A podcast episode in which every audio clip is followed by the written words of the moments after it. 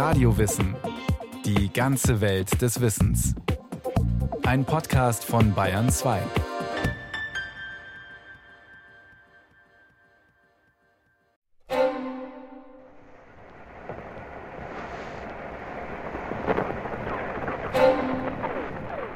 Anfang Juni 1944 stehen in Südengland anderthalb Millionen alliierte Soldaten bereit, um den größten Sturmangriff der Militärgeschichte zu wagen. Am 6. Juni ist D-Day, Decision Day, der Tag der Entscheidung.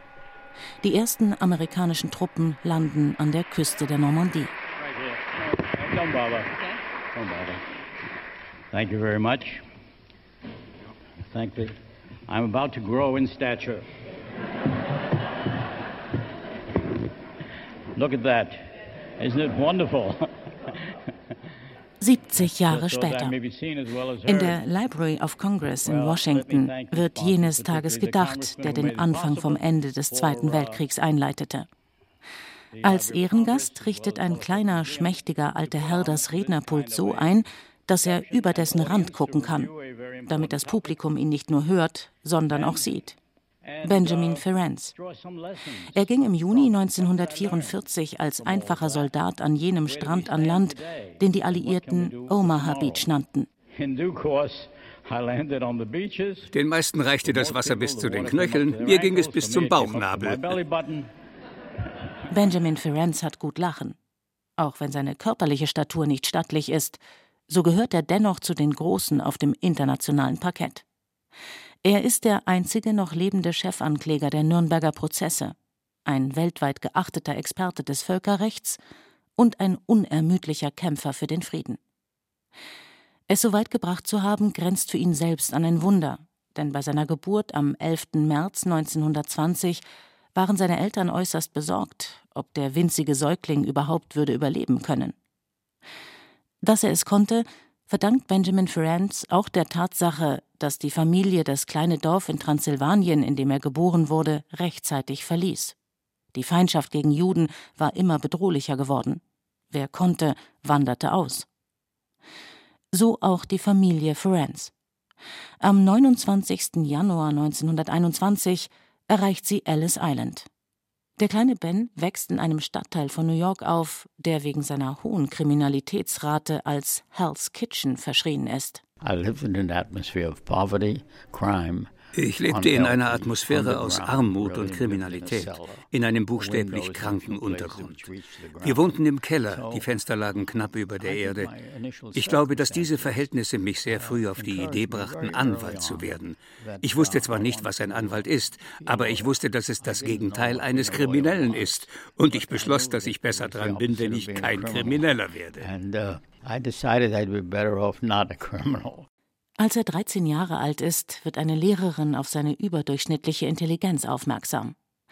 Er erhält eine Begabtenförderung, studiert am New York City College Sozialwissenschaften und schafft sogar den Sprung an die Rechtsfakultät der renommierten Harvard University. Inzwischen ist der Zweite Weltkrieg ausgebrochen. Um seinen Lebensunterhalt finanzieren zu können, arbeitet Benjamin Ferencz als Assistent für Sheldon Gluck, der an der Harvard University Kriminologie lehrt und an einem Buch über Kriegsverbrechen schreibt. Eine Begegnung, die entscheidend für seinen weiteren Lebensweg sein wird. He was also a correspondent with what was called the United Nations War Crimes Commission, a group of Er war auch ein Kontaktmann der sogenannten United Nations War Crimes Commission. Diese Gruppe hatte ihren Sitz in London. Sie bestand überwiegend aus Anwälten, die aus den besetzten Gebieten hatten fliehen können und Beweismaterial für Kriegsverbrechen sammelten. Ich habe ihre Berichte, die sie auch an Sheldon Gluck schickten, aus erster Hand gelesen und ausgewertet. Uns war also bekannt, dass die Deutschen dabei waren, die Juden zu vernichten. Wir wussten nicht, dass man aus ihren Haaren Matratzen machte und aus ihrem geschmolzenen Fett Seife. Aber wir wussten, dass es Konzentrationslager gab. Ich war also nicht völlig unvorbereitet, als ich Zeuge davon wurde. Total surprise when I began to become a witness to it. Dearest Trudy, we have been uncovering dozens of Nazi murder camps. Liebste Trudy, wir haben Dutzende Todeslager der Nazis aufgedeckt. Es ist wirklich schrecklich. Millionen von Menschen, die verhungerten, geschlagen, gefoltert und verbrannt wurden. Soeben haben wir einen Arzt verhaftet, der sich darauf spezialisiert hatte, den Gefangenen Typhuserreger zu injizieren, nur um zuzuschauen, wie sie starben. Aus einem Brief, den Benjamin Ferencz am 20. April 1945 seiner in New York lebenden Verlobten schreibt. Benjamin Ferencz ist inzwischen zum Corporal befördert worden. Da er sich während seines Jurastudiums mit Kriegsverbrechen befasst hat, erhält er auf Empfehlung von Sheldon Gluck den Auftrag, eine Spezialeinheit aufzubauen und die Kriegsverbrechen der Deutschen zu dokumentieren. Buchenwald, Flossenbürg, Ebensee oder Mauthausen. Sobald ein Konzentrationslager von den Amerikanern befreit ist, fährt er dorthin, sichtet Todeslisten und Personalbögen und nimmt die Berichte Überlebender auf. The job was a nightmare, really. I mean, you know, some of the details, I look back on it and I can't believe it, but it's true. Die Arbeit war ein Albtraum. Ich habe Leichen mit bloßen Händen ausgegraben. Ich kann nicht wirklich darüber sprechen. Die Menschen, die überall auf dem Boden herumliegen, man weiß nicht, ob sie tot oder lebendig sind. Und dann der Dreck, die Ratten, die Läuse, die Ausscheidungen, die Baracken selbst. Aber mein Verstand hat mich gerettet und alle Emotionen ausgeschaltet. Ich bin einfach meiner Aufgabe nachgegangen. Ich muss zur Schreibstube und Beweise sichern, Leute ausfindig machen, die in der Lage sind, als Zeugen auszusagen, ihre Namen notieren und dann nichts wie raus hier. Get the hell out of there. Get out as soon as you can. Get out, get out, you know. Im Dezember 1945 nimmt Benjamin Ferencz seinen Abschied von der Armee und kehrt nach New York zurück. Er will sich als Anwalt niederlassen. Da erreicht ihn ein Anruf von Telford Taylor, damals noch beigeordneter Ankläger, später amerikanischer Chefankläger bei den Nürnberger Prozessen. Sein Anliegen? Benjamin Ferencz soll eine zivile Ermittlungsgruppe leiten, die Beweismaterial für die Prozesse ausfindig macht. Ferencz willigt ein und kehrt nach Deutschland zurück.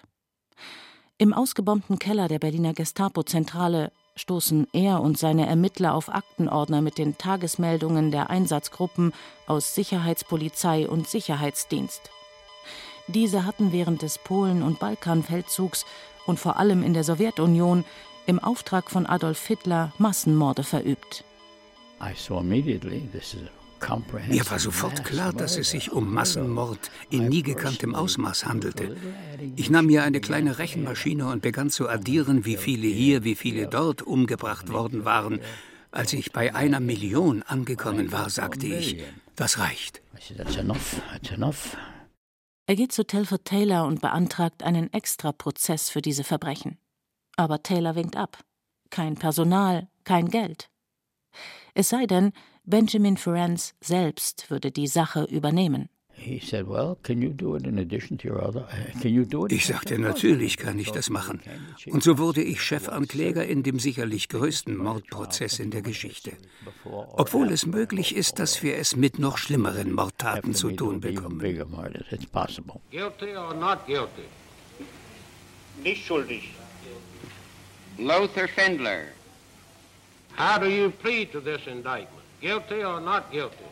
Dieser größte Mordprozess in der Geschichte ist einer der zwölf Nachfolgeprozesse des berühmten Nürnberger Hauptkriegsverbrecherprozesses. Heute ist er bekannt als Einsatzgruppenprozess. Benjamin Ferencz ist 27 Jahre alt, als er im September 1947 im Nürnberger Justizpalast sein Plädoyer der Anklage hält. Vengeance is not our goal. Rache ist nicht unser Ziel, noch suchen wir bloß nach einer gerechten Vergeltung. Stattdessen bitten wir dieses Gericht, durch die Anwendung des internationalen Strafrechts das Grundrecht auf ein Leben in Frieden und Würde zu bekräftigen, unabhängig davon, welcher Rasse oder welchem Glauben ein Mensch angehört. Der Fall, den wir präsentieren, ist ein Appell der Menschheit an das Recht. Aufgrund der Aktenlage gehen die Ermittler von 2000 bis 3000 Mitgliedern der Einsatzgruppen aus. Angeklagt werden jedoch nur 24 Männer, zum einen aus dem banalen Grund, weil im Gerichtssaal nicht mehr Plätze auf der Anklagebank zur Verfügung stehen. Vor allem aber sind die amerikanischen Ankläger nicht an der Strafverfolgung der niederen Ränge interessiert, sondern wollen den Führungskräften den Prozess machen. Darunter ein Opernsänger, ein protestantischer Pfarrer und acht Juristen. Niemand hat jemals gesagt, es tut mir leid. Im Gegenteil.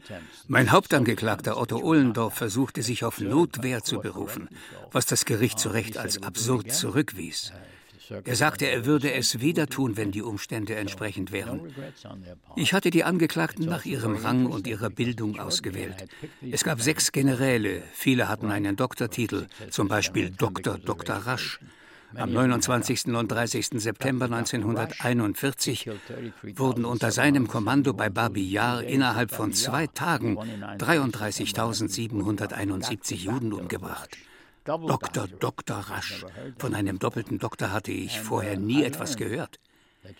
Ich begriff, wie der Krieg aus anständigen Menschen Mörder macht. Deshalb habe ich mich darauf konzentriert, den Krieg zu bekämpfen. Denn er ist die Hauptursache dafür, dass normale Menschen plötzlich Kinder ermorden. Überall. Das betrifft nicht nur Deutschland, sondern die gesamte menschliche Gemeinschaft. Man hat noch nicht gelernt, dass es sich um einen rechtswidrigen Akt handelt, den es weltweit zu verurteilen gilt.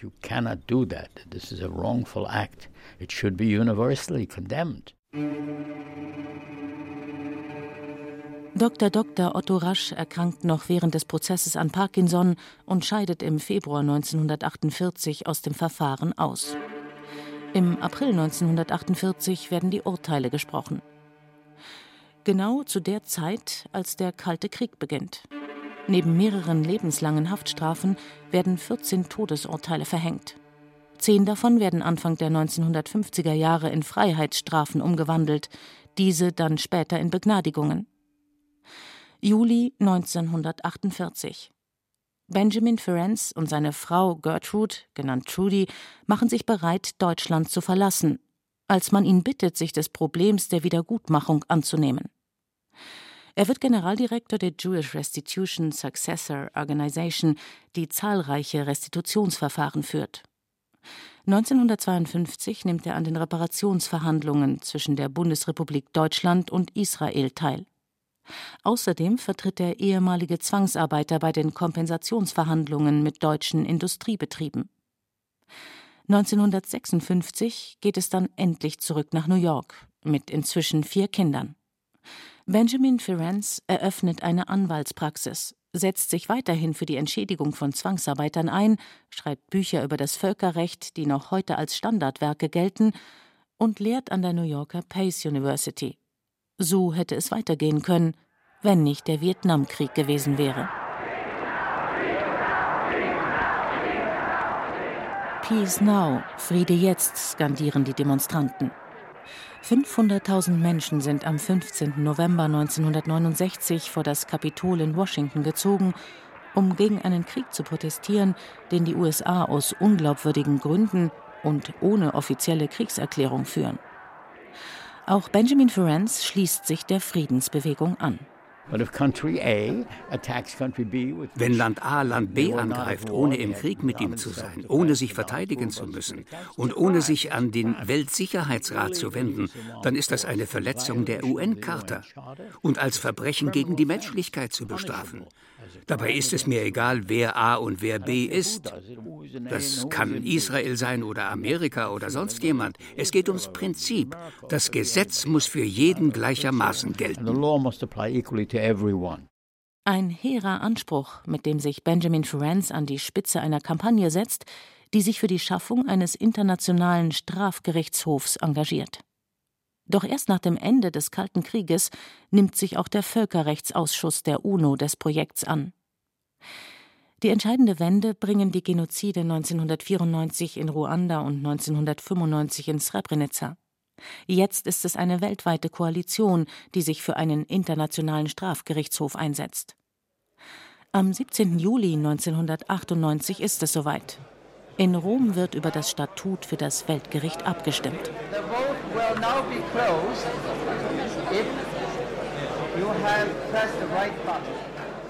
Von den 148 Delegierten stimmen 120 für das Statut, 21 enthalten sich, nur sieben sind dagegen. Ein überwältigender Erfolg und ein historischer Augenblick. Aber auch wenn Benjamin Ferenz in den Jubel einstimmt, so weiß er dennoch, dass das Ziel noch lange nicht erreicht ist. Sieg würde bedeuten, dass sie ihre Gewehre niederlegen. Davon sind wir weit entfernt. Wir haben also nur einen kleinen Schritt auf einer langen Reise geschafft. Trotzdem haben wir kräftig gefeiert, denn es hätte auch schlecht ausgehen können. Im Juli 2002 nimmt der Internationale Strafgerichtshof im niederländischen Den Haag seine Arbeit auf. Bis heute haben 123 Staaten das Rom-Statut ratifiziert, auch Deutschland. Damit erklärt sich die Mehrheit der Weltgemeinschaft zum ersten Mal in der Geschichte des Rechts bereit, Kriegsverbrechen, Verbrechen gegen die Menschlichkeit und Völkermord von einem ständigen Strafgerichtshof ahnden zu lassen. Seit 2010 ist auch der Aggressionskrieg als Verbrechen im Statut verankert. Allerdings wird der Internationale Strafgerichtshof erst tätig, wenn der Staat, in dem das jeweilige Verbrechen verübt wurde, den Fall nicht selbst verfolgen kann oder will. Zudem kann er nur auf dem Territorium eines Vertragsstaats sowie gegen Bürger eines Vertragsstaats vorgehen. Über Ausnahmen von dieser Regel entscheidet der Weltsicherheitsrat. Der Internationale Strafgerichtshof ist also weit davon entfernt, eine globale Superstrafinstanz mit universeller Zuständigkeit zu sein. Eine der Hauptschwächen sieht Benjamin Ferencz überdies darin, dass der Strafgerichtshof über keine eigene Exekutivgewalt verfügt, sondern bei Ermittlungen oder Verhaftungen auf die Kooperationsbereitschaft des betreffenden Vertragsstaats angewiesen ist. Die Errichtung eines effektiven Systems zur Vollstreckung hat noch nicht einmal begonnen. Das eine sind die Gesetze und die Gerichte. Aber ohne sie durchsetzen zu können, ist es, als ob wir auf einem zweibeinigen Schemel herumbalancieren. Man muss sehr aufpassen, nicht auf den Kopf zu fallen. Und das passiert uns andauernd, weil das dritte Bein fehlt. Es ist eine sehr gefährliche Welt, in der wir leben. Auch deshalb, weil die mächtigsten Länder dieser Welt nichts von ihrer Macht abgeben wollen. China, Russland und die USA haben das Statut bis heute nicht ratifiziert. Letztere verabschiedeten 2002 sogar ein Gesetz, nach dem US-Bürger, die sich vor dem Internationalen Strafgerichtshof verantworten müssen, notfalls mit militärischer Gewalt befreit werden können.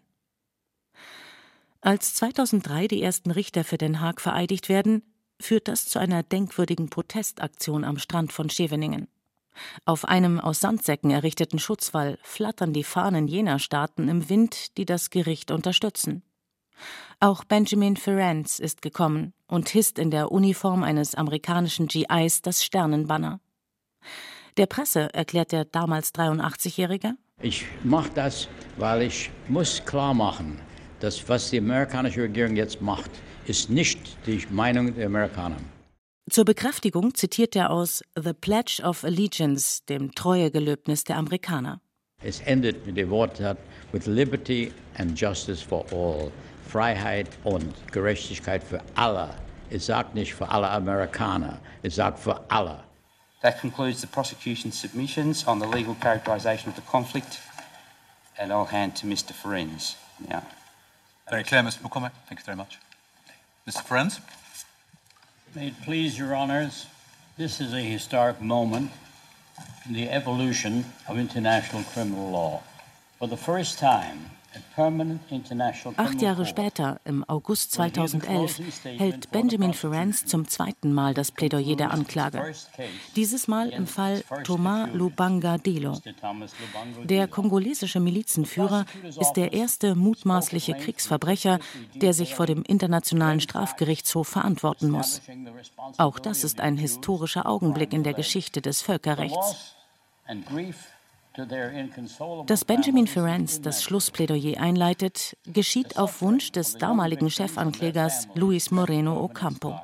Es ist eine noble Geste, mit der sein unermüdlicher Einsatz für den Sieg des Rechts gewürdigt wird.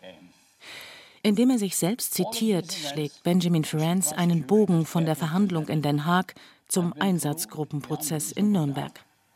Once again, Noch einmal, der Fall, den wir präsentieren, ist ein Appell der Menschheit an das Recht. Das war eine Aufforderung an die Menschen, sich menschlich und gerecht zu verhalten. Now speak for the awakened conscience of the world. Thank you very much, Mr. Ferenc. Ben Ferenc, a warm welcome to you here in this room. Uh, uh, September 2014. Wieder einmal muss sich Benjamin Ferenc das Rednerpult so einrichten, dass er über dessen Rand hinwegsehen kann. Dieses Mal im Konferenzsaal des Internationalen Strafgerichtshofs, in dem er vor etwa 100 jungen Juristen einen Vortrag hält. Mit ungebrochener Energie, humorvoll und mit ansteckender Leidenschaft für seine Mission hat er das Publikum in kürzester Zeit auf seiner Seite. Kein Statut wird alle Verbrechen verhindern können, aber einige können verhindert werden. Die Menschen wollen Frieden. Die Institutionen, die das sicherstellen können, haben wir noch nicht aufgebaut. Es ist also an Ihnen, Ihre Kreativität dafür einzusetzen und herauszufinden, was getan werden muss und es voranzutreiben.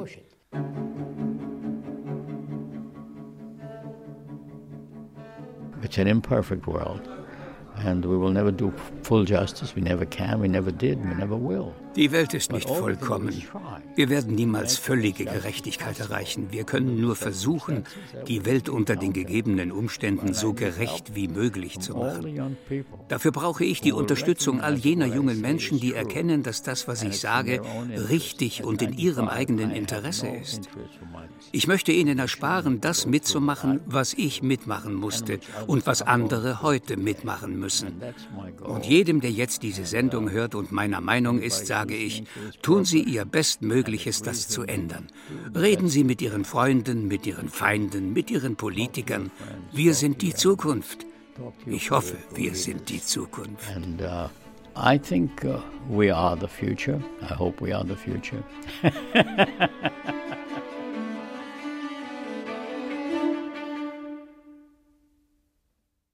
Sie hörten Der Mann des Friedens, Benjamin Ferenc von Beate Ziegs. Es sprachen Katja Amberger, Reinhard Glemnitz und Jerzy May. Ton und Technik Susanne Harasim. Regie Sabine Kienhöfer. Eine Sendung von Radio Wissen.